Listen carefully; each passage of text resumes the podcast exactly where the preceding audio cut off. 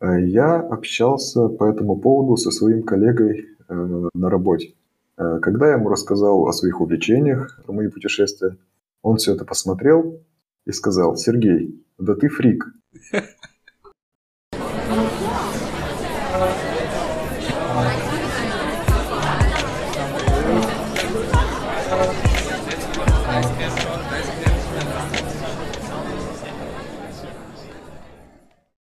Привет, меня зовут Александр Одинцов, я работаю в Штутгарте в сфере IT. Вы слушаете 48-й выпуск «Вас подкаст». К сожалению, сегодня снова мы без Жени. Женя все еще на больничном. Не забывайте писать ему комментарии или в личку. Я думаю, ему будет приятно э, от разных слов поддержки. Но имеем, что имеем, поэтому сегодня записываемся вдвоем э, с гостем. И тему выбрали довольно интересную, которая волновала лично меня уже давно – ну, к теме перейдем после э, знакомства с нашим гостем. Сегодня в гостях у нас Сергей. Привет, Сергей. Привет, э, я Сергей. Э, расскажу коротко о себе. Я программист. Переехал в Германию около двух лет назад по программе Блаукарты. Да, мы с Сергеем были какое-то время даже недолгое коллегами, работали в одной фирме, но уже давно разъехались по разным концам Германии, прям совсем в противоположных, даже дальше, чем мы с Женей сейчас находимся. Э, да, я живу в Гамбурге, в севере, практически на севере Германии. Ну, расскажи чуть поподробнее, как вообще ты дошел до жизни такой, что оказался в Германии? Это было какое-то осознанное решение или случайно, или как ты вообще к этому шел? Ну, не скажу, что это было прям случайно, спонтанное. В принципе, я, наверное, до переезда где-то года 3-4 уже посматривал в эту сторону, изучал вопрос. И буквально мои бывшие коллеги, так скажем, посоветовали э, некого работодателя в Германии, который ищет специалистов. Ну и, собственно, вот я прошел собеседование, ну и в итоге оказался востребованным. Ну да, про этого работодателя, в принципе, это мы когда-нибудь запишем отдельный выпуск, э, так сказать, постмортом. А вообще у тебя какая мотивация была? То есть, ну, понятное дело, что кто-то едет в Германию там за каким-то международным опытом, кто-то просто, как я, например, э, без каких-то объективных причин хочет переехать в Германию.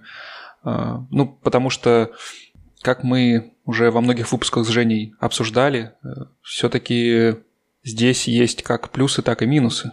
Поэтому, э, наверное, если ты заранее готовился к этому, ты взвешивал их для себя, и он какой-то баланс нашел, да? То есть э, ты приезжал из-за работы или за спокойной жизнью? Э, да, я смотрел разные варианты. Но для меня скажу, что, наверное, я уже перерос своей профессиональной деятельности, скажем, то место географическое, прежде всего, Екатеринбург, где я работал, и, в принципе, дальше уже стоило двигаться либо в сторону Москвы, либо в сторону зарубежа.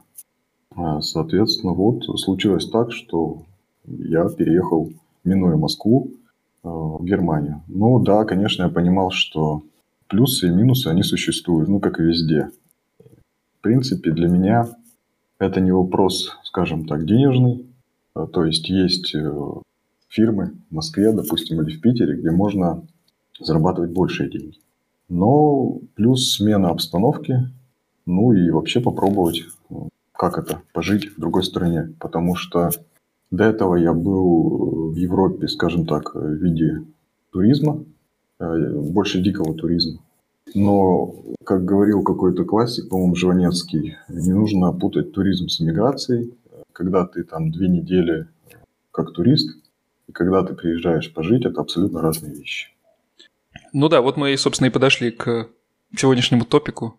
Для начала, наверное, нужно с тобой обсудить и понять, что мы подразумеваем под туризмом, потому что туризм, он может разными людьми пониматься по-разному. Поездки в отпуск э, в Европу, да, там, или в какие-то э, другие страны, это тоже туризм, да, не будем, не будем забывать, что эта сфера, в принципе, касается, наверное, любых путешествий. но для многих людей э, туризм ассоциируется больше с, э, с чем-то на стыке хобби и спорта. Э, и под туризмом обычно понимают также э, какие-то походы, э, это могут быть пешие походы, по, походы в горы, велопоходы. И тут, наверное, сложно каким-то одним понятием э, разделить э, эти вещи. Э, ты говоришь, что ты увлекался диким туризмом э, в Европе, ну то есть ты, по сути, имеешь в виду, что ты путешествовал э, без каких-то программ туристических или планов по разным странам. ну, наверное, я тоже предпочитаю именно такой вид путешествий. А насколько ты увлекался вот такими вот походами когда жил в России, потому что сейчас, насколько я понимаю, ты прям увлечен этим, и это одно из твоих главных хобби, когда ты находишься в Германии. Э, но, мне кажется, в России э, заниматься таким диким туризмом проще, чем в Германии. Но мы к этому еще придем. И мне кажется, что многие люди, которые ходят в походы и уделяют этому много времени, для них это проходит таким э, стержнем через практически всю жизнь. И, ну, мне кажется, это такое хобби, которое сложно забыть и которым сложно прекратить заниматься. Скажи, что для тебя есть туризм? Такой общий вопрос. Э, да, я туризмом занимаюсь, наверное, со студенческих лет. Э, в России я ходил в разные походы, зимние, горные, вело. То есть все виды туризма я как бы исповедовал. Э, в России с этим гораздо проще, да. То есть ты, грубо говоря, собрался и пошел. Вот. В Германии ну, в Европе в целом, с этим немного сложнее. И я даже когда думал переезжать в Германию, э, общался со своими друзьями-туристами и слышал от них часто э, такую фразу э, да зачем тебе это? То есть как, какая Европа, когда там даже ну, палатку нельзя поставить, чтобы не нарушить какой-нибудь закон? Ну, то есть вот ты прям э, прочитал заранее мой вопрос э, практически из моей головы. Э, насколько это вообще повлияло на твое решение, когда ты переезжал? У тебя были сомнения? Э, мол, э, вот перееду сейчас и все, и в лес э, э условно в лесу костер не разведешь, на гитаре не поиграешь, палатку где хочешь не поставишь, или это было такое вот, ну, где-то в, совсем в бэкграунде и никак не влияло на твое решение? Ну, к тому моменту, как я задумался о переезде, я уже был несколько раз э, в Европе, ну, в частности, в Черногории, ну, как бы Европа, точно, был э, в Израиле и в прочих странах. Э, скажу так, да, палатки ставить нельзя, но, как говорится, все нельзя, но в принципе все можно. То есть, если ты соблюдаешь определенные правила, то палатку можно поставить везде. Просто нужно быть к этому готовым, нужно быть готовым к неким компромиссам.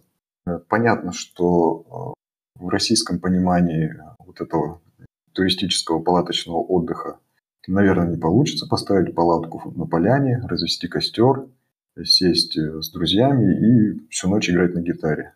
А, в таком формате нет. Но если соблюдать определенные правила, то, в принципе, поставить палатку можно везде. И я уже пробовал до этого, до того, как переехать в Германию, разные варианты, скажем так. Но в чем отличие? Когда ты приезжаешь как турист, ну, грубо говоря, ты можешь себе позволить больше, потому что ты приезжаешь с мыслью вот я приехал, вот у меня есть, грубо говоря, две недели, я, значит, там, ну, что-то нарушил, что-то не нарушил, э, потом собрался и уехал. Когда Простите, я не местный. Пожить, я не знал, да. Да, да, да. Причем это несколько раз, э, как говорится, прокатывало. Был у нас случай, в Грецию мы приехали, и э, уже уезжая, на лужайке в аэропорту разложили, значит, велосипеды, там всякий став, снарягу и паковали все это в чехлы, чтобы отправить на самолете. И полиция, она ездит по кругу аэропорта и смотрит, чтобы никто даже не мог сесть на эту лужайку. То есть она в округе всех, кто просто пришел и сел на лужайку, просил уйти. И тут их взгляду предстает такой балаган, некая цыганщина. А, значит, подходит женщина вежливо и э, говорит, извините, но здесь нельзя ставить кемпинг, здесь не кемпинг.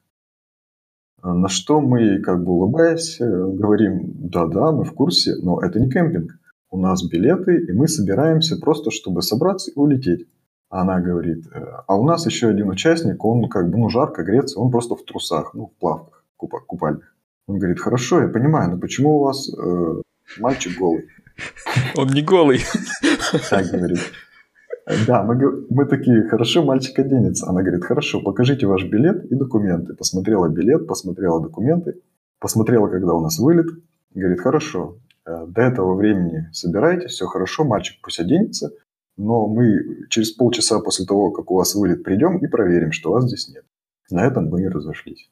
А, соответственно, э, и что было бы, если бы такая ситуация произошла, когда ты являешься уже как бы жителем этой страны? Вопрос открытый. Как бы повела себя полиция, зная, что ты не турист, что ты местный житель, и наверняка там отношение было бы к тебе немножко другое. Да, часто, когда ты в стране как турист, то многое тебе сходит с рук. Но когда планируешь иммиграцию куда-то, то о таких вещах э, задумываешься совсем с другой стороны.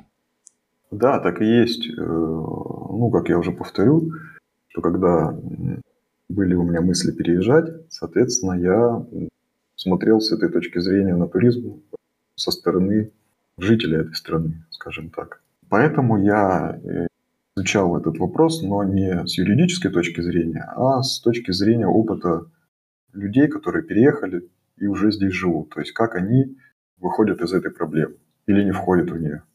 А ты обращался к опыту своих русскоязычных знакомых э, и друзей, которые живут здесь, или, э, может быть, на каких-то местных форумах немецких смотрел э, опыт других людей, или, может быть, у тебя были друзья немцы здесь, знакомые, с кем то мог по этому поводу поговорить?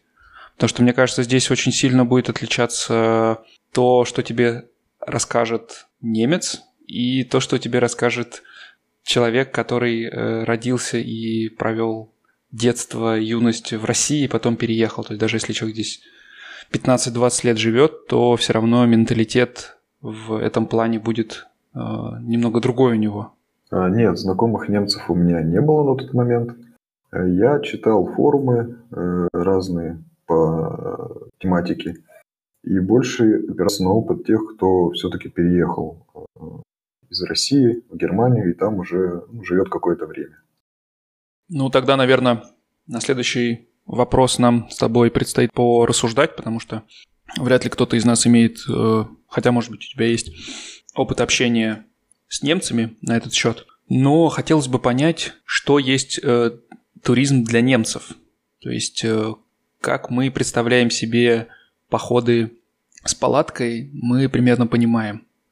Но есть ли вообще такое понятие, как дикий, э, дикий туризм, дикие походы э, среди э, местных жителей? Потому что, ну, то, что я увидел, когда переехал сюда, немножечко меня вогнало в ступор, да, то, как здесь все э, по полочкам разложено, как здесь все определенным только определенным способом выполнима, э, какая здесь инфраструктура даже в каких-то условно диких лесах. Э, ну, к этому мы еще, я думаю, э, придем. Вообще, общался ли ты с немцами на этот счет? И, может быть, у тебя собственное мнение есть? Что есть туризм для немцев и насколько для них, в принципе, важны такие походы, возможности, ну, то есть для чего люди ходят в походы? Обычно это для того, чтобы отдохнуть от э, городской суеты, для того, чтобы сменить обстановку, проверить э, свои э, силы, да, свою выносливость в условиях там какой-то дикой природы. Ну, разные люди разные цели преследуют.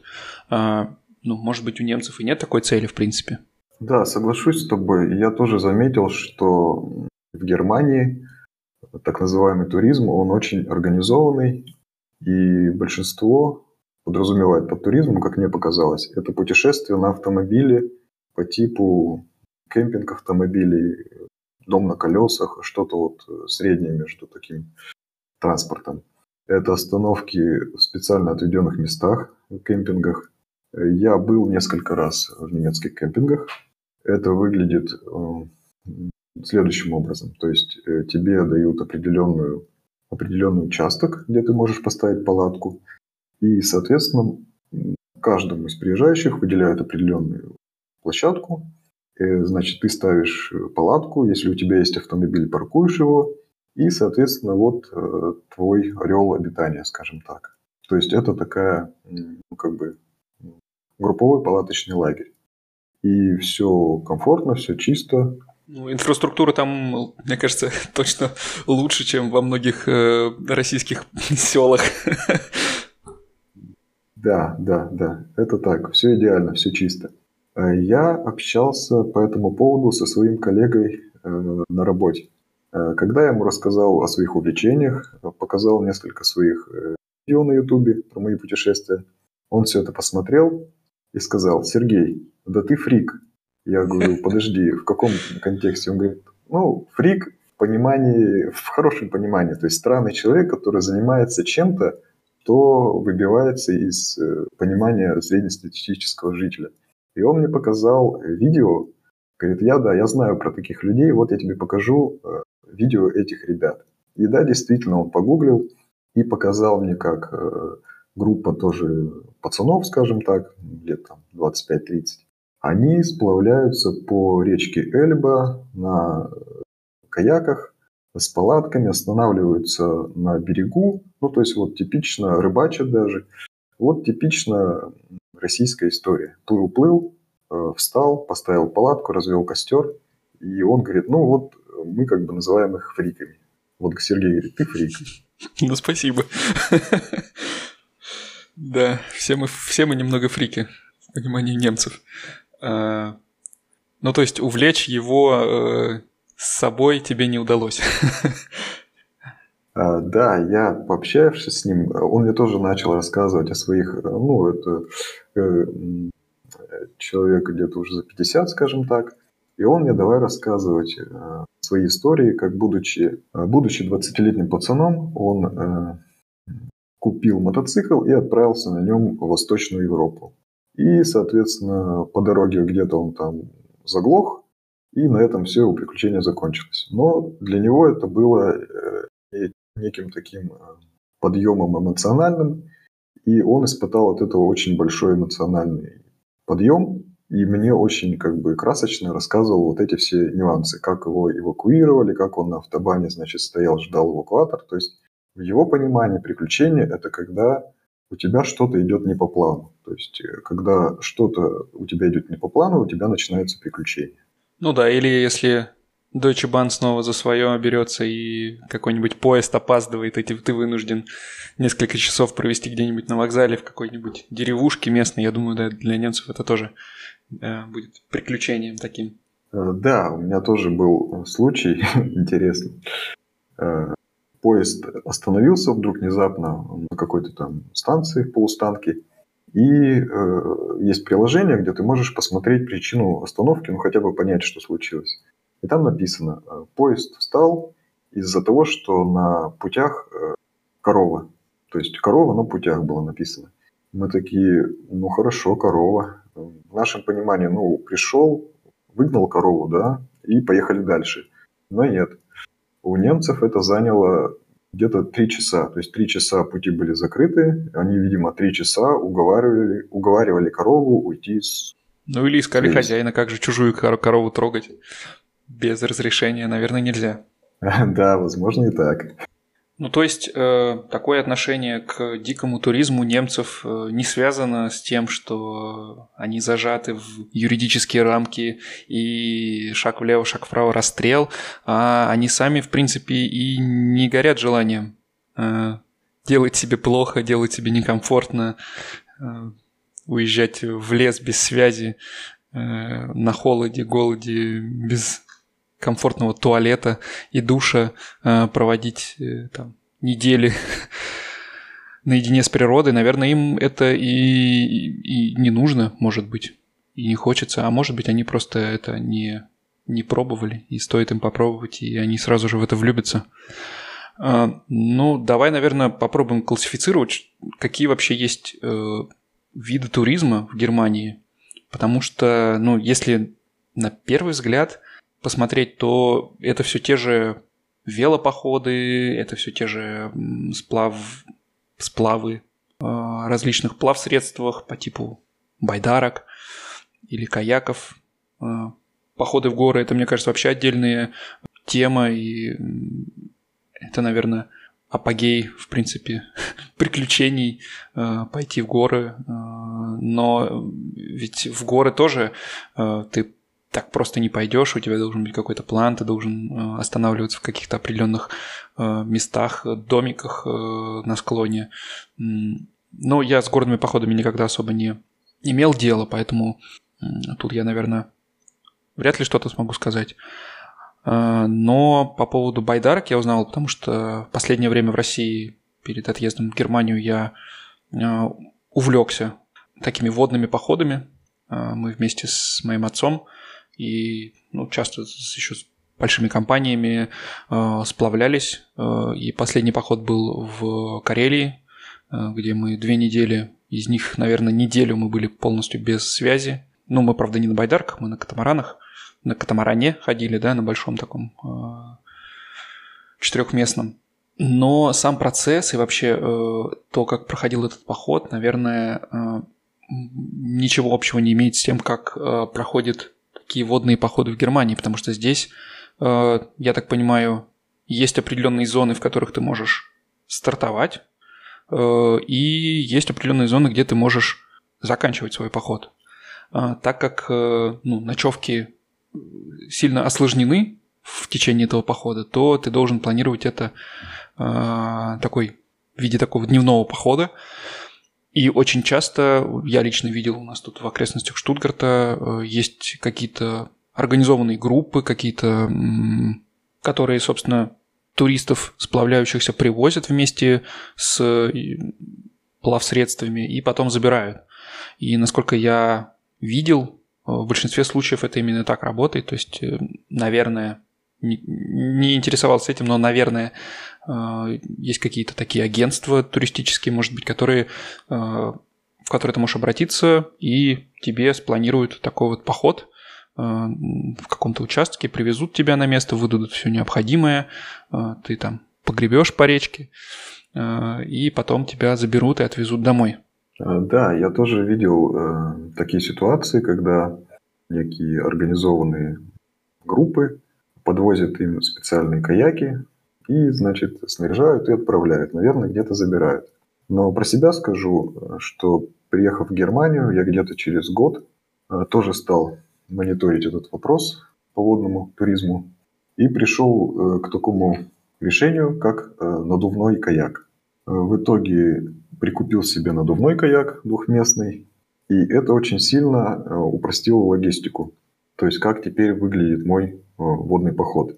Э, надувной каяк, он э, занимает ну, такую большую сумку по типу большого рюкзака, весит около 23 килограмм. Ну да, это все-таки в, кар- в карман не положишь, это такое прям значительно, это больше, чем палатка по весу даже. Это да, но вся прелесть в том, что ты можешь на общественном транспорте довольно успешно передвигаться с такой котомкой. А в Германии очень развит железнодорожный транспорт, и практически, ну, не с каждого села, но практически с каждого села можно уехать на поезде. Соответственно, ты можешь э, посмотреть маршрут уже готовый, их э, в интернете очень много. То есть ты можешь выбрать готовый водный маршрут, изучить его, посмотреть, э, если интересны кемпинги, сколько на этом маршруте кемпинги, через сколько они километров – то есть э, примерно оценить свои возможности. А дальше ты пакуешь это все в рюкзак, в сумку, садишься на поезд, э, приезжаешь в точку высадки, высаживаешься, накачиваешь каяк, садишься и плывешь. А по поводу э, кемпинг, не кемпинг. В принципе, у речки есть два берега, если ты по речке сплавляешься. Соответственно, большинство речек устроено как? По одной стороне есть специальная дорожка для гуляющих и велосипедистов, а с другой стороны, ну, пустырь или просто ничего. И если ты едешь, допустим, на велосипеде, у тебя нет возможности переправиться через речку, то когда ты на каяке, ты можешь выбрать э, другую сторону речки и, собственно, там встать с палаткой. либо плыть до кемпинга и там вставать, тоже с палаткой. То есть варианты, в принципе, есть.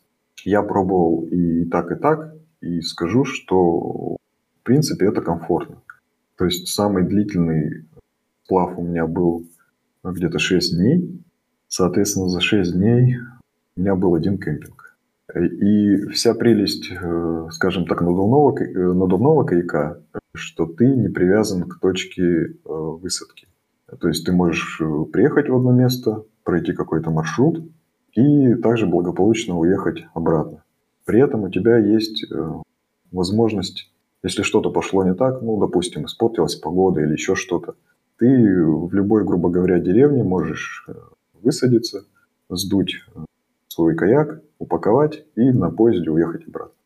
Да, здесь, конечно, отличие от России явно прослеживается, потому что в России э, в таких туристических туристически популярных маршрутах, как там, э, не знаю, Северный Кавказ, например, или та же Карелия, или Иркутская область, э, там ты, если вдруг где-то посреди маршрута возникла какая-то проблема, то довольно часто туда даже на машине не подъехать. И, ну, с одной стороны, это весело, адреналин, но с другой стороны, конечно, понимаешь, что это все же опасно.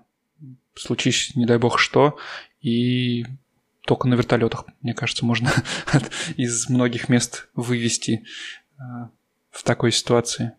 А здесь действительно, мне кажется, пешком, где бы ты ни был, э, всегда можно пешком выйти к ближайшей деревне э, и без проблем обратиться за помощью или просто уехать домой. Да, автономный туризм это точно не про Германию.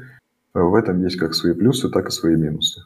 Ну, ты говоришь, что за 6 дней один раз был только кемпинг, и за все эти 5 несанкционированных остановок э, у тебя не было никаких проблем, как вообще это происходит? Ну, потому что это все же не всегда можно сделать прям скрытно, да, ну, не всегда, наверное, хочется залазить куда-то в кусты, в, прятаться, э, как партизан. Э, как-то вообще разводил ли ты костер, э, опасался ли ты каких-то банально, что полиция будет э, проплывать, например, да, потому что есть же и на лодках полиция. И, ну, там, я думаю, что штраф может быть значительный э, в случае, если ты несанкционированно где-то встал, э, когда у тебя к этому нету никаких предпосылок, да, то есть если это не чрезвычайная ситуация. Да, но за эти шесть дней был не один кемпинг, их было несколько. Просто э, в чем прелесть вставания с палаткой? Э, фактически, как это выглядит в Германии. Ты плывешь либо едешь на велосипеде, э, как говорится, вечерело, и тебе нужно где-то вставать. За час до захода солнца ты примерно э, по карте, либо визуально смотришь те или иные местечки, где, в принципе, можно встать, не особо быть заметным. Понятно, что в Германии это сделать в разы сложнее, чем в России, но, тем не менее, есть такие места. И основное правило какое для меня – как я, их, как я выработал это правило, э, ты присматриваешь себе местечко и там останавливаешься, но палатку не ставишь. Можешь там готовить еду, там, ну, заниматься какими-то вот этими бытовыми вещами походными, но при этом не ставишь палатку, не раскладываешь э, спальный мешок и прочее. Ты просто сидишь, у тебя просто ну, пикник вечерний. Дальше, когда примерно после 9 вечера где-то, в районе 10, э, местные жители заканчивают выгул собак. После этого уже довольно темно, и ты, в принципе, безопасно можешь поставить палатку. Тебя никто не увидит, и вряд ли кто-то в вечернее время пойдет там, где-то гулять. Но твоя задача рано, очень рано, часов в 6 утра, а в горах иногда и в 5, э, убрать палатку. То есть ты можешь дальше здесь находиться, в принципе, ничего запрещенного ты не делаешь, но ты убираешь палатку, и фактически у тебя уже не кемпинг, у тебя просто ну, утренний... Утренний пикник. Да, утренний пикник. Э, я изучал этот вопрос тоже ну, на германских всяких форумах и прочих, и сделал такой вывод, что в каких э, случаях ты можешь так вот остановиться практически в любом месте. Первое, это если ты вдруг почувствовал себя плохо, то есть ты ехал, ехал, ехал, плыл, плыл, плыл, и тебе просто стало плохо, и ты испугался за свое здоровье и решил не рисковать. В принципе, это возможно. Один из вариантов, если вдруг приехала полиция. Второй вариант, ты плыл, плыл, ехал, ехал, и вдруг внезапно понял, что ты устал. Э, как и не смешно, это тоже вариант. Что ты устал, и ты Э, ну, не рассчитал, грубо говоря, свои силы. То есть до кемпинга, там, не знаю, еще 5 километров, а ты вот уже не можешь. Э, и если ты будешь это делать, то ты повредишь свое здоровье. Поэтому ты вынужден был вот здесь встать. Это, в принципе, тоже повод для того, чтобы встать в любом месте практически. Но если придерживаться правил, встаешь поздно, просыпаешься рано, при этом понятно, что костры лучше не жечь от слова совсем. Но у меня был один опыт с костром. интересный. Вот. Э, и если ты придерживаешься этих правил, то есть горелку можно, все в принципе работает, но вот чтобы ты не был очень сильно заметен, либо кому-то докучал. При этом э, в разгар э, пандемии, скажем так, где-то год назад, э, мы поехали на велосипедах по маршруту, и все кемпинги были закрыты, все гостиницы были закрыты. Соответственно, местные жители смотрели нас очень подозрительно, потому что мы едем в велосипедах, сзади у нас велобаулы, барахло, все это как бы заметно очень сильно, что мы не в магазин поехали за продуктами. Но при этом э, всех, кого мы встречали, они интересовались, кто мы, что мы, куда мы. Э, когда им, мы им рассказывали, что ну, мы просто путешествуем, вот мы там, грубо говоря, в отпуске. Они такие спрашивают, да как, кемпинги же закрыты. И ну да, они такие, а, так у вас, наверное, есть палатки. Мы такие, ну да. Они такие, о, так это прекрасно. И улыбаясь, шли дальше. Из чего как бы мы сделали вывод, что в принципе местные жители, они э, относятся к этому с пониманием. То есть они не будут сразу вызывать полицию там, или как-то возмущаться. Они сначала ну, поинтересуются, что и как. И если ты не делаешь какие-то дикие вещи, то, в принципе, тебе это По сути, будет если позволено. им не мешаешь, то, наверное, и они тоже мешать тебе не будут. Э, да, да, именно так. Э, при этом у меня еще тоже был один случай забавный. Э, мы, ну, я со своей женой поехали на велосипедах на выходные в Бремен. Это где-то 80 километров от Гамбурга. Соответственно, в субботу мы рано утром выехали, под вечер приехали в Бремен, посмотрели город и решили переночевать в в Центральном парке, условно говоря. Большой парк, э, под вечер уже народу было мало, выбрали э, такие кусты кустистые и поставили палатку. В принципе, все по плану. Темнело, никого нет, поставили палатку, спим. Утром в 6 утра просыпаемся. Я смотрю, еще довольно темно, никого нет. Ну, думаю, ну, полчаса и будем вставать. Через 15 минут приехала машина, включила фары. Мы, соответственно, подорвались, Сидим, ждем. Слышим, кто-то идет. Идет, идет. Остановился, покашлял, извинился. Я, значит, выхожу. Он говорит, э, знаете, говорит, э, вообще-то здесь ставить палатку не нужно. И чтобы вас полиция не загребла, вам лучше поскорее отсюда уехать. В итоге это оказался э, человек, который убирает мусор в парке. То есть специальная машина приехала, чтобы почистить урны во всем парке.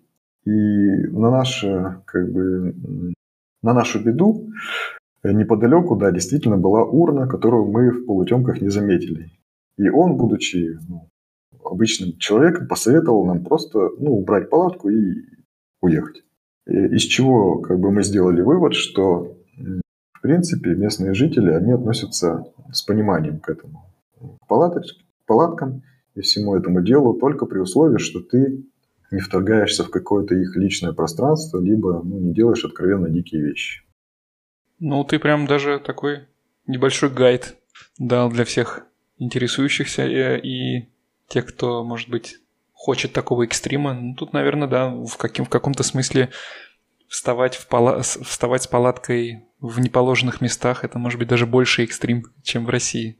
Я помню, когда я рассказывал о своих походах, да, каких-то, не помню уже, каких конкретных, э, знакомым э, немцам, то первый вопрос у всех был, а как же дикие звери?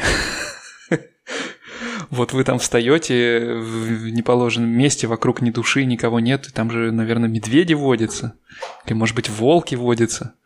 И вот э, я как-то даже задумался, ну, наверное, водятся, но как-то мы в тот момент, когда э, палатку ставили, как-то не думали об этом. А, да, по поводу диких зверей э, забавная штука. Э, будучи в России походником, я ни разу не заморачивался за диких зверей. Ну, то есть от слова совсем. Я их практически не видел. Э, то есть они меня не беспокоили. Приехав в Германию и начав свой путь туриста в Германии, я понял, что звери в Германии очень сильно не пуганные, и они к человеку относятся ну, как, как равным. И интересно и забавные ситуации происходят обычно по ночам, когда ты спишь в палатке и внезапно слышишь звуки, которые ты не можешь никак э, идентифицировать, что это за зверь. После чего ты возвращаешься домой и начинаешь на ютубе гуглить, как кричит косуля, как кричит кабан, как кричит заяц. И выясняется, что косуля кричит очень диким, э, очень неприятным криком.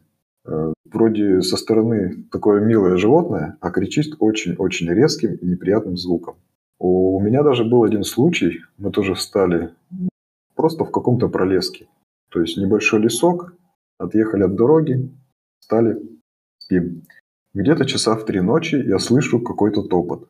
Причем, судя по звуку, это шло какое-то большое массивное животное, передвигая очень э, медленно своими конечностями, назовем это так, и при этом фыркает. А я, значит, подорвался, а из того, чем защищаться, у меня только алюминиевая кружка. Соответственно, сижу, жду, что дальше. Э, это значит, что-то, нечто идет, идет, идет, фыркает, фыркает. Потом, видимо, упирается в нашу палатку. Э, несколько секунд ожидания, разворачивается и уходит. Э, Утром я пошел смотреть, что за следы, но была листва, и следов не видно было. Но что это был за зверь, непонятно. Но было очень жутко. В России я такого ни разу не испытывал. Да, мне сразу вспомнился мимас, где Шварценеггер в лесу сидит. Значит, обычный день э, в лесу немецком. Да, действительно, тут э, зверей очень много, и в том числе в городской черте.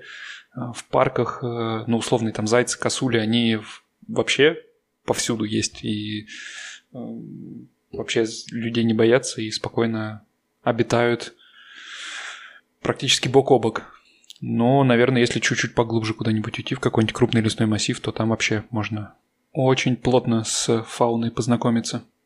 Да, но я спрашивал у местных, ну, какие животные здесь ну, опасные, большие. Мне рассказали, что волки бывают, но на востоке Германии, на границе с Польшей. Да, бывают волки. Медведей в Германии нет в принципе. Из самых э, таких зверей, как я понял, это кабаны. То есть кабаны, которые вот они бывают, они ходят, они роют землю. И несколько раз э, в поисках места для палатки э, мы натыкались на вот перерытую землю, явно кабанье угодье. После чего мы шли дальше. А про костер, ты у тебя какая-то история была про костер, потому что ну костер это вообще это главный атрибут э, походов. Как же запах одежды после костра, когда не только вообще все вещи пахнут костром, сидишь, делаешь чай на костре там уже на догорающих углях. А когда дождь, так это вообще развести костер это целое испытание, чтобы согреться. А, да, про костер. Как-то на выходные тоже собрались поехать на велосипедах, ну и, соответственно, с ночевкой э, в небольшом леске. Но это даже не лесок, это какие-то были посадки, ровные елки, сосны. Ну, достаточно сухой лес. Извини, хороший. перебью. А вот э, когда ты планируешь такие короткие походы выходного дня, а, или там выходных дней нескольких, а, ты заранее на Google картах смотришь, где там может быть лес какой-то, и потому что я столкнулся с тем, что Google карты в Германии, они абсолютно out of date. То есть я смотрю свою улицу на Google картах, и последняя э, дата обновления, там, по-моему, 2008 год. И, ну, так, наверное, в, в крупных городах, может быть, э, там условно, в Берлине там это получше с этим ситуация обстоит.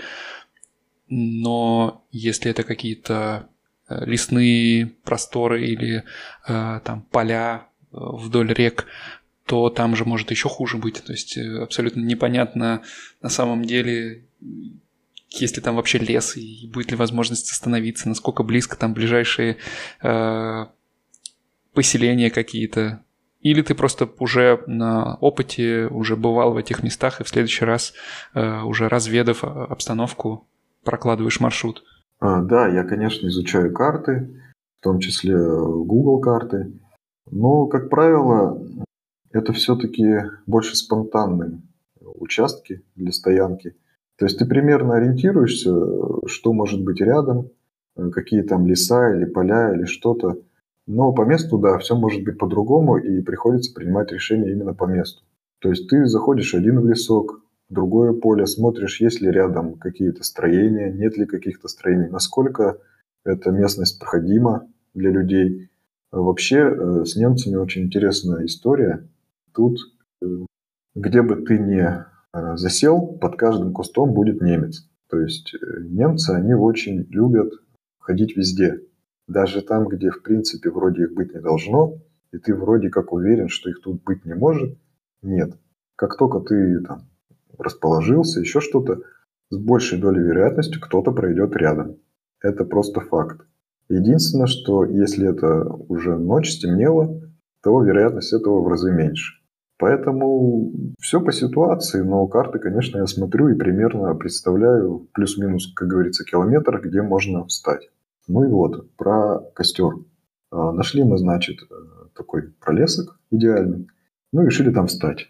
А с собой на тот момент взяли только ну, сосиски, и больше у нас ничего не было. Ни горелки, ни воды, ничего. Ну, спички, понятное дело, всегда с собой. В итоге, значит, решили эти сосиски все-таки пожарить. Обкопал я небольшой участок и, соответственно, из сухары э, сделал костер, ну, маленький костер, то есть не пионерский, а по чуть-чуть подкладывал, то есть костер горел, и в принципе со стороны его было видно, то есть э, была вероятность, что кто-нибудь заметит. Но повезло, то есть э, костер был небольшой, мы посидели, пожарили сосисек, все потом, конечно, залили, закопали.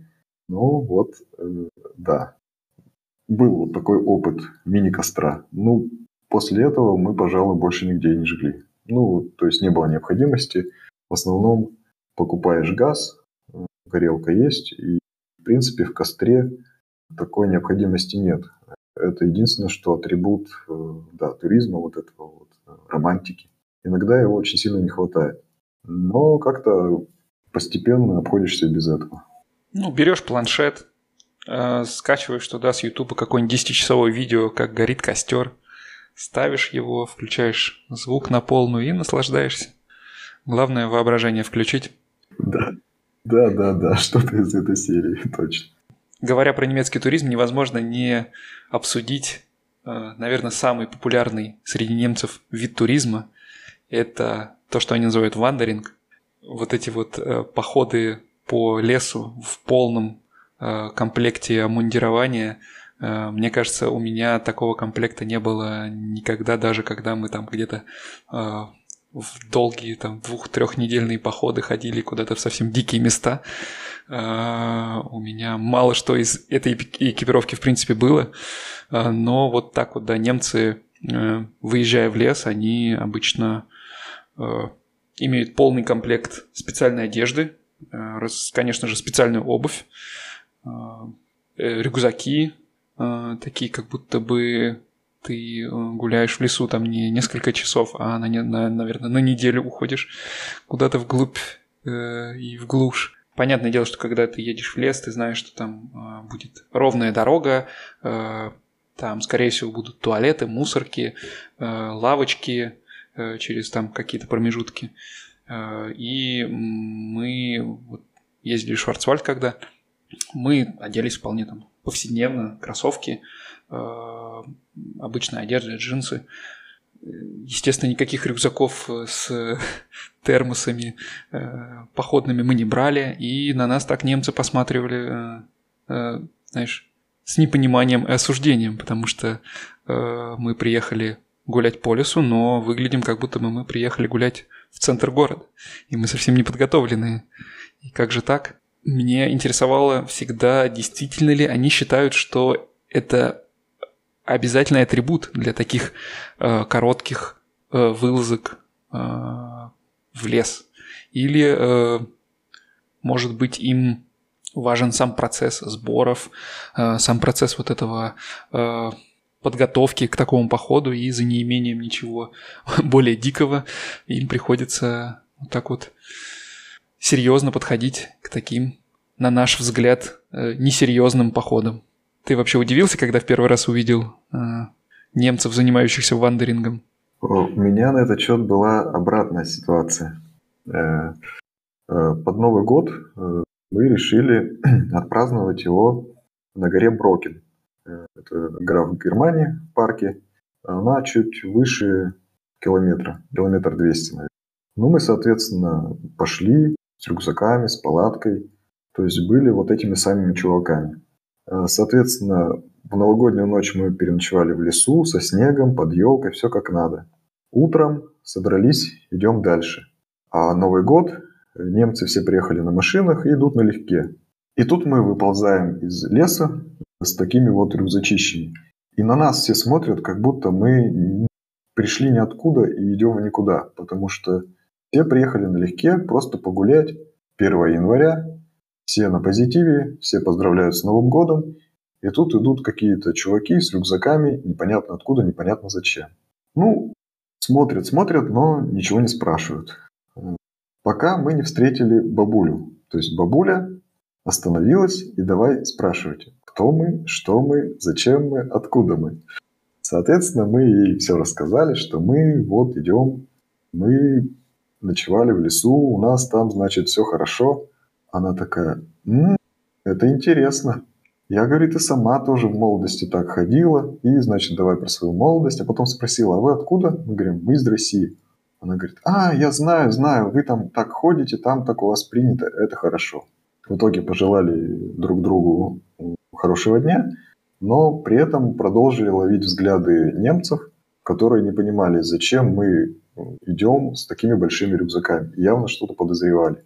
А по поводу всей этой истории, я не встречал таких людей в Германии, но у меня есть опыт в России. У меня есть один приятель из Москвы.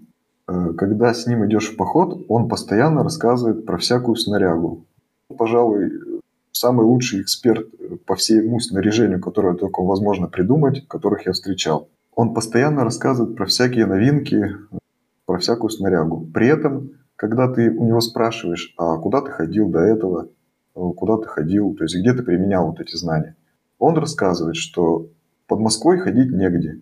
И поэтому они с друганами ходят в ближайшие парки, э, так называемые выживальщики, где их егеря э, выгоняют, чтобы они там не занимались тем, чем они занимаются. То есть наверняка здесь тоже люди имеют возможность приобрести всю эту снарягу, но возможности ее применить особо негде, либо это нужно выезжать в какие-то горы и прочие местности. И поэтому они, условно говоря, наряжаются и идут по лесу, представляя, какие они крутые парни. Мне кажется так. Да, интересно было бы, наверное, узнать, может быть, когда-то представится возможность э, задать этот вопрос. Но, кстати, в тему про рюкзаки большие, э, я как-то только переехал, я жил некоторое время э, в небольшом городе, ну, мы все там жили, ты там тоже жил, э, и э, поэтому частенько ездил на пригородных поездах, и очень часто в таких поездах я встречал людей, в основном это была молодежь, с действительно очень большими рюкзаками. Ну, то есть, понятное дело, что если ты едешь на пикник или, не знаю, там э, собираешься совершить какую-то короткую прогулку где-то в лесу, э, вряд ли тебе такой рюкзак нужен будет, да, то есть, э, скорее всего, это люди идут куда-то в поход, э, и, ну, они без велосипедов, без каких-то транспортных средств, э, вот так вот на поездах э, выходили где-то там in the middle of nowhere, и э, наверное, тоже какие-то маршруты они там прокладывали. То есть, ну, среди молодежи в Германии э, все же живет это движение. Ну, наверное, это вот, э, как твой коллега назвал, э, фрики в понимании немцев. И более того, часто таких людей можно встретить в э, небольших городах, э, туристических, если так можно назвать, да, города, в которые а, ты выезжаешь, чтобы посмотреть архитектуру а, или посетить какие-то места. Вот часто в таких городах а, можно встретить людей, которые там, например, заходят в кафе с такими рюкзаками, а, и потом, видимо, проведя там какое-то время в цивилизации, снова уходят а, уже в более дикие места, насколько это возможно в Германии. Но здесь надо понимать, что почти везде от населенного пункта до населенного пункта ну, довольно маленькое расстояние, и если открыть карту Германии, то вот эти вот она будет состоять из вот таких вот мелких-мелких-мелких городов и сел, которые граничат между собой. Может быть, кстати, в Германии есть какие-то регионы, где э, дела обстоят получше с этим и больше каких-то диких местностей наверное, как раз на севере, я так понимаю, Германии плотность населения ниже. В связи с этим э, вот ты, наверное, выбрал правильный регион э, для жизни, чтобы иметь возможность э, заниматься своим хобби. Потому что у нас здесь, в Баден-Вюртемберге, я, честно, не представляю, как можно сплавляться и где-то вставить палатку, оставаясь при этом незамеченным, ну, наверное, не так это будет просто. Э, да нет, я бы не сказал. Возможно, да, немножко здесь поменьше, скажем так, вероятности встретить кого-то. Но тоже много деревушек, тоже много людей. Э, я почему-то думаю наоборот. То есть, чем южнее, допустим, в сторону гор, в сторону Мюнхена, вот там, мне кажется, оправданы вот эти люди с большими рюкзаками. И я даже был э, в тех краях, Доломитах, есть горы Доломиты, это чуть южнее, э, со стороны Италии. И вот там я часто встречал людей с большими рюкзаками. При этом всем официально там вставать с палатками тоже нельзя.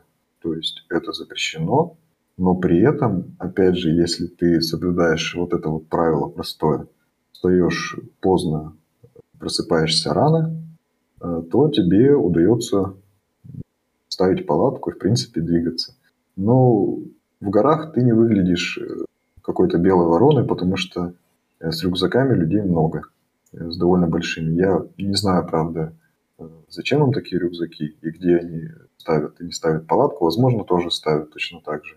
Вот. А по поводу того, что на севере большая вероятность, я бы так не сказал, потому что мы забрасываемся на поездах и в центр Германии, и в принципе там тоже можно поставить.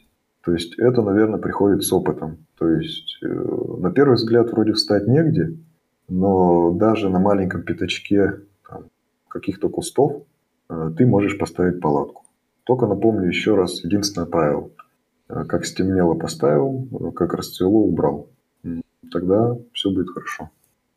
Да, но тут, наверное, да, немного смелости еще нужно иметь, потому что э, вот так вот в, центральном парке поставить палатку, ну, я бы, наверное, не решился бы, хоть я и турист тоже со стажем.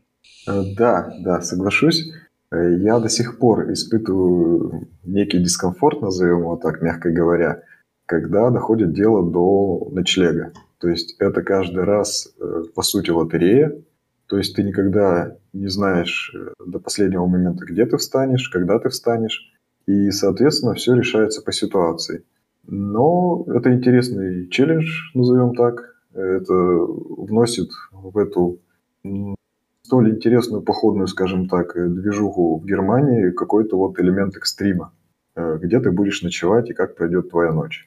Да, интересная точка зрения, что здесь ты экстрим не в том, доберешься ли ты живым домой, а в том, э, насколько большая вероятность, что тебя спалит полиция и заставит платить штраф. Если говорить о юридической стороне вопроса, то ты вообще узнавал, какие штрафы, они вообще здесь отличаются от земли к земле или нет, за то, что встал в неположенном месте с палаткой, еще и при этом не уставший, и не больной? А если еще, не дай бог, костер разведешь? А, нет, я не узнавал. Причем я не узнавал это принципиально, потому что если даже возникнет такая ситуация, э, то мне кажется, полицейские, как психологи, они сразу поймут, э, знал ты, на что ты идешь, или ты не знал. И если ты будешь им рассказывать э, свою какую-то историю, убеждая их, что ты вот вообще ни сном, ни духом, и спасибо, что они тебя просветили, то, возможно, на первый раз они тебе все это объяснят, все расскажут, но обойдется без каких-то там штрафов и прочего. Но если ты будешь это все знать и будешь им доказывать, что ты не знал, а, возможно, они это поймут. И будет все не так радужно. Вот такой вот game, да, может, наверное, помочь действительно. Ну и также стоит сказать, что полиция в Германии в целом довольно лояльна, и даже вот в период сейчас пандемии, когда ничего нигде нельзя было никому быть, э, они всегда готовы были выслушать и очень часто входили в положение. А, и на первый раз, насколько я знаю, часто прощали людям, ну или там какой-то минимальный штраф давали. Поэтому, ну, тоже непривычно, конечно, после России, но здесь полицию бояться не стоит. А, да, про полицию я тоже хотел сказать. Я не сталкивался напрямую еще ни разу, но э, свое российское отношение к полиции я пока победить не могу. И я исхожу из этой возможностью. Ну и в завершение давай еще, наверное, пару слов скажем о том, как дела обстоят в целом в Европе. Потому что, ну, Россия, она большая, и Германия по сравнению с Россией, конечно, там как несколько регионов. И когда ты в России едешь э, там из Москвы или из Воронежа в Карелию или на Байкал, то ты, по сути, пересекаешь такое ты проезжаешь такое расстояние, как э, ну, больше, чем вся Европа по длине. Поэтому, наверное, стоит рассматривать всю Европу в этом плане как такую общую зону, да, где можно э, ходить в походы и заниматься туризмом. Э, я, насколько знаю, точно в Швейцарии и в Дании э, дикий туризм разрешен и можно вставать с палаткой практически, ну, практически везде где это не запрещено. Наверное, Восточную Европу тоже можно сюда отнести. Может быть, ты еще знаешь какие-то примеры, потому что, живя в Европе, наверное, не составит труда э, проехать там 700, 800, 1000 километров до другой страны, если там есть возможность э, пойти в поход на более комфортных условиях, чем здесь в Германии. Ну, комфортных в данном случае некомфортных.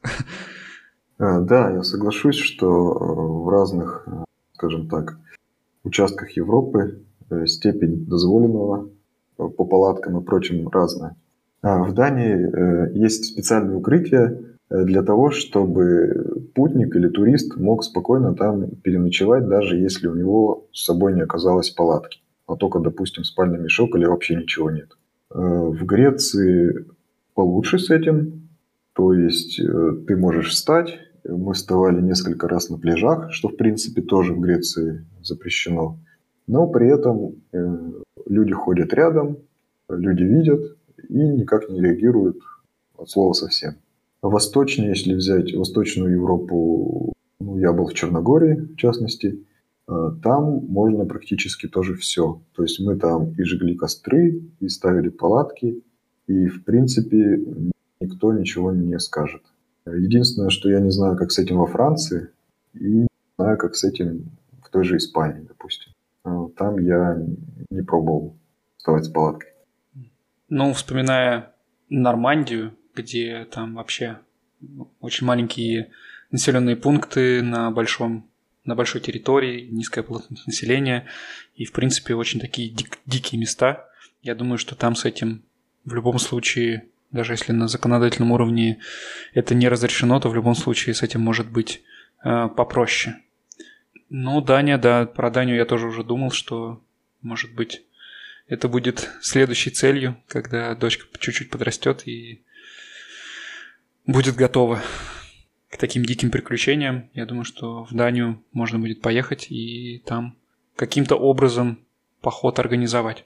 Ты сам как вообще скучаешь по совсем диким, опасным походам российским э, в российских реалиях? И планируешь ли, может быть, э, сейчас в период пандемии, когда здесь все закрыто в России-то в целом все более-менее уже начинает открываться, и я думаю, что там сейчас самое время для походов с палатками, и, и людей не очень много, потому что еще не все очнулись от этой спячки. Не планировал поехать в Россию? Э, да, мне не хватает вот этих настоящих истинных походов. Э, больше всего я скучаю по зимним походам, конечно же. Э, потому что в России я каждую зиму по несколько раз у меня получалось уходить в лыжный поход на неделю.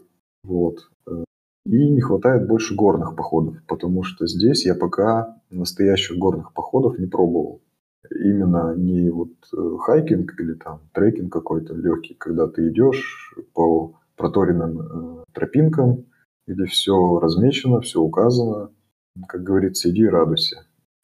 Я вот скучаю больше по настоящим горным походам со снаряжением, с веревками и вот со всем этим делом. Э, наверняка здесь тоже это есть, но я пока этот вопрос не изучал. А так, да, скучаю, конечно. Планирую ли я поехать в Россию, чтобы пойти в такой настоящий поход? Ну, пока нет. Но если так дальше дело пойдет э, с локдаунами и прочим делом, то, наверное, да, придется ехать в Россию, чтобы пойти в поход. Ну, будешь в наших краях в походе, пиши, звони, может быть, присоединимся. Э, да, и еще у меня есть одна задумка про поход в России. Э, я был на зимнем Байкале в походе на коньках. То есть я был два раза.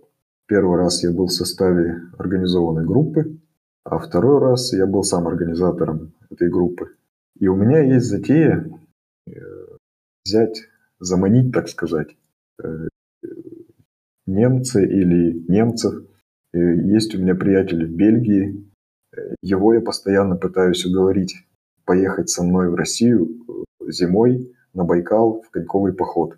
Но пока мне это не удается, находится куча отговорок, куча «если», куча «но», и поэтому не могу пока убедить, но затея такая есть. Посмотреть, как люди, которые привыкли к комфорту по кругу, будут вести себя в таких довольно жестких условиях, с их точки зрения, не понимая, как это все работает. Ну, звучит, конечно, круто, да. Это прям... Если что, меня зови вместо немца. Шучу. Да, договорились. Как соберусь, обязательно позову. Вообще это какой-то странный э, феномен. Э, почему-то действительно те, кто переехали в Германию из России, э, очень часто хотят показать немцам Россию. И я не знаю, с чем это связано, но э, я это на разных уровнях слышал, да, от разных знакомых. И и сам тоже постоянно вспоминая там, да, Россию, или говорю, что я вот там еду в Россию сейчас к родственникам, и э, всегда там мои рассказы о том, как все прошло, там вызывают, э, ну, такое чувство заинтересованности у моих собеседников, поэтому, э, наверное, как пройдет пандемия, может быть, удастся кого-то из коллег либо сподвигнуть на самостоятельную поездку в Россию, либо, может быть, э, вместе поехать и показать э, какие-то любимые места. Может быть, и в поход действительно получится сходить. Это было бы, конечно, идеально. Я думаю, что мы, наверное, в общем и целом эту тему обсудили. Э, если у вас какие-то вопросы возникли по ходу нашей беседы, или вам есть что дополнить, или, может быть, мы что-то прям совсем неправильно сказали, и вы знаете, как, как правильно, то не стесняйтесь, пишите в комментариях к выпуску через Telegram-бота или через Google форму. Все ссылки всегда есть в описании. Мы обязательно примем к сведению, прислушаемся и озвучим ваш фидбэк. Не забывайте про отзывы и оценки Apple Podcasts. Вам не сложно, а нам приятно. Напишите Жене, как вы ждете его возвращения, если ждете.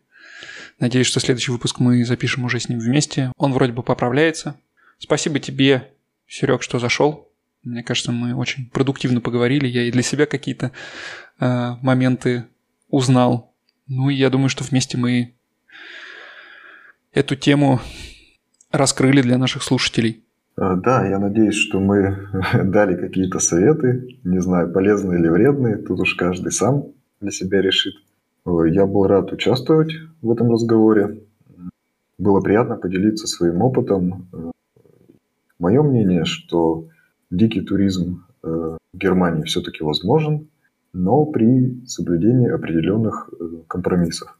Если человек понимает, что делает, понимает, как это работает, это не только в туризме, это вообще в жизни, то, в принципе, он будет делать правильные вещи, даже если они с точки зрения массового восприятия выглядят ну, не очень, скажем так. Вот так вот, на такой философской ноте мы сегодняшний выпуск завершаем. Э, будут еще какие-то интересные темы, э, на которые тебе хотелось бы поговорить. Пиши, приходи еще, мы всегда рады э, гостей принимать повторно. А сегодняшний выпуск мы завершаем. Большое спасибо, что слушали нас. Ходите в походы, это круто. Всем спасибо, всем пока, до следующего раза. Да, соглашусь, походы это круто. Спасибо, что позвали. Всем пока.